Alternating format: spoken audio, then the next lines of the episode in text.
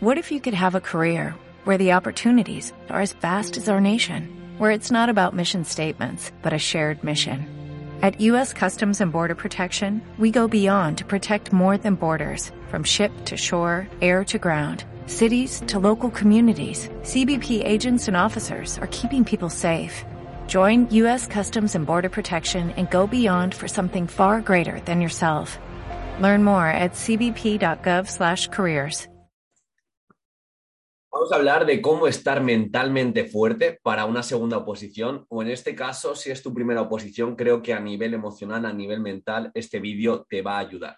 Ya sabes que soy Diego, maestro, profesor y preparador de oposiciones, creador de dos formaciones en, en solitario, por así decirlo, el curso de metodologías activas, formación anual para ser mejor docente y el curso de técnicas de estudio, formación para darle sentido a cada sesión de estudio y que aprendas a repasar y a estudiar según la ciencia. Y hoy nos vamos a centrar, como digo, en cómo estar mentalmente fuerte para tu segunda oposición.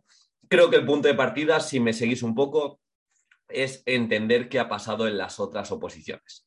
Y en unas oposiciones tan subjetivas como son las de educación, que ya sabéis que es como mi sector, creo que es importante tener autocrítica y también eh, rodearte de gente crítica y preguntarles. Y si has tenido la oportunidad de preguntarle al tribunal pues genial, pero también entiendo como la poca transparencia que hay muchas veces y entiendo que nuestro día a día es complicado sacar conclusiones a tiempo pasado por todo nuestro sesgo emocional y sesgo anecdótico, que es que a mí me ha pasado esto, es que mi compañero me dijo que fue así, entonces es complicado. Así que yo intentaría em, pensar, y este sería el punto de partida, em, hacer una pequeña lista de posibles habilidades que necesito mejorar para que la siguiente oposición, pues cuando aparezca la oportunidad, esté más preparado. Simplemente eso, o sea, no ponerte la presión de tengo que estudiar mucho más el tema, tengo que estudiar mucho más el supuesto práctico, sino vamos a las habilidades. Necesito comunicar mejor, perfecto, me la apunto y vamos a trazar un plan de comunicación. Necesito darle más sentido a mis técnicas de estudio, pues mira, eh, te dejo un webinar gratuito en las notas del programa, en la descripción, para que eh, le dé sentido a, tu, a tus sesiones de estudio. Necesito formarme más en cuanto a metodologías activas, necesito ayuda a nivel psicológico, necesito cambiar mis creencias sobre el fracaso, necesito de verdad reflexionar y tener esa metacognición de decir, vamos a ver, ¿cuáles son mis creencias sobre el fracaso? Mm, me tengo que acoger a la frase esta famosa de Diego que dice que hay dos tipos de opositores, aquellos que abandonan y aquellos que obtienen plaza. Y, y más, y vamos un pasito más allá, ¿Cuáles son los, peores escenarios si fracasas? ¿Son tan malos? ¿Te quedarías en la calle? Porque muchas veces eh, dejamos de intentarlo porque pensamos que eh, tenemos un escenario fatídico y realmente hay gente mucho peor. O sea, las oposiciones de educación entiendo que hay contextos difíciles, pero bueno, no abandones, intenta cada vez sacar mejor nota y cuando menos te lo esperes, pues de repente aparece. Me acuerdo yo que en un examen de idiomas eh, ya cuando me derrumbé, porque era mi quinta convocatoria, no había manera de poder sacármelo y me derrumbé, pensaba que lo había hecho fatal, pero claro, como no me había rendido y tenía ese bagaje de estudiar en cada convocatoria, de presentarme, de saber cómo funciona, incluso mi eh, percepción no era correcta y yo pensaba que me había salido mal y finalmente había aprobado. Entonces, eh, muchas veces para la siguiente oposición únicamente hemos de mantenernos un poco en, la, en el camino y no abandonar.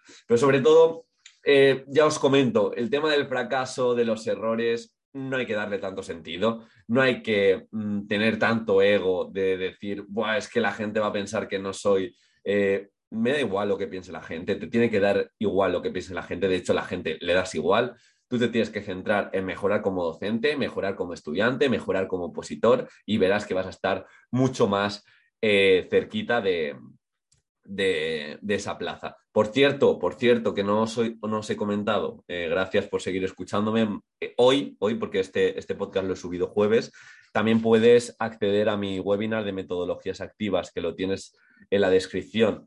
lo voy a dar en directo a las 7 de la tarde, así que te lo dejo y espero que, te ayude.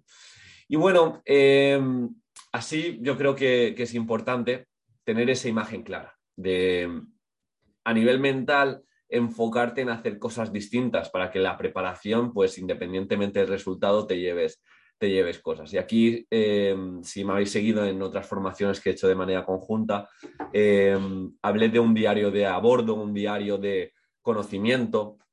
De hecho, saqué hace unos meses un diario del opositor que te va a ayudar para que cada día apuntes cómo te sientes al empezar el estudio, cómo acabas tu jornada, cuáles son los avances, qué pensamientos se repiten, eh, qué es lo que se te olvida de manera recurrente, por qué tienes esa sensación de no saber nada.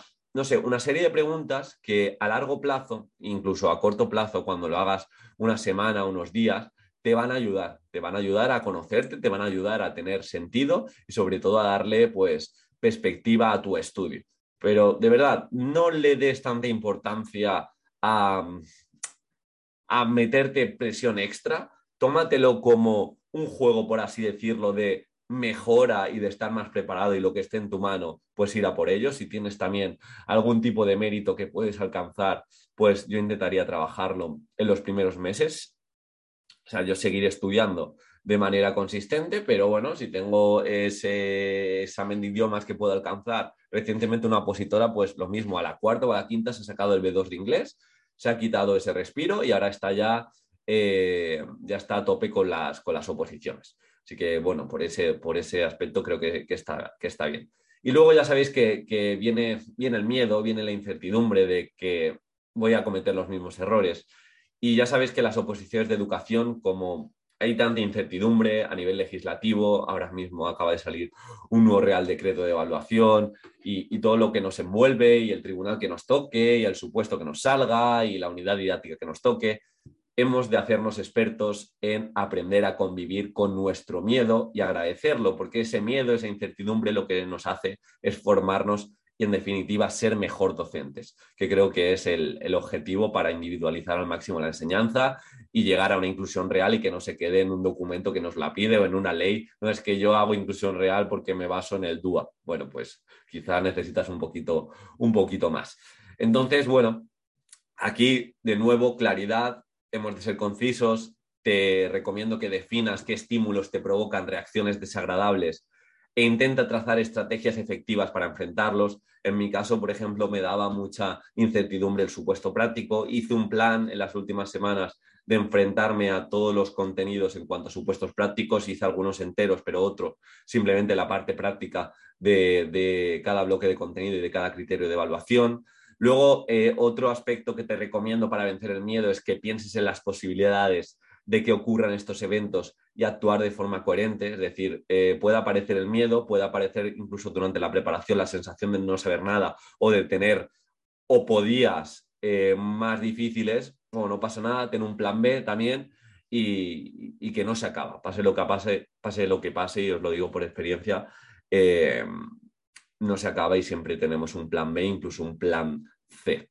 Entonces, bueno, también entender que los miedos no son incompatibles con la autoestima. Ten en cuenta que cualquier persona puede tener miedo y creo que eres lo suficientemente competente para buscar la mejor solución a cualquier adversidad. Una cosa es tener miedo y otra cosa es hacerse pequeñito, pequeñita frente a los problemas, los supuestos, eh, lo que aparezca durante la preparación. Si estás escuchándome, si has decidido ser docente, si eh, has decidido embarcarte en una oposición, ya estás por encima de la media que muchos ni se atreven. Entonces, bueno, también entender que mm, has de tener autoestima para opositar mejor y esto se consigue en muchas ocasiones pues atreviéndote, formándote eh, ante el problema, pedir ayuda y bajar ese ego y elevar la conciencia.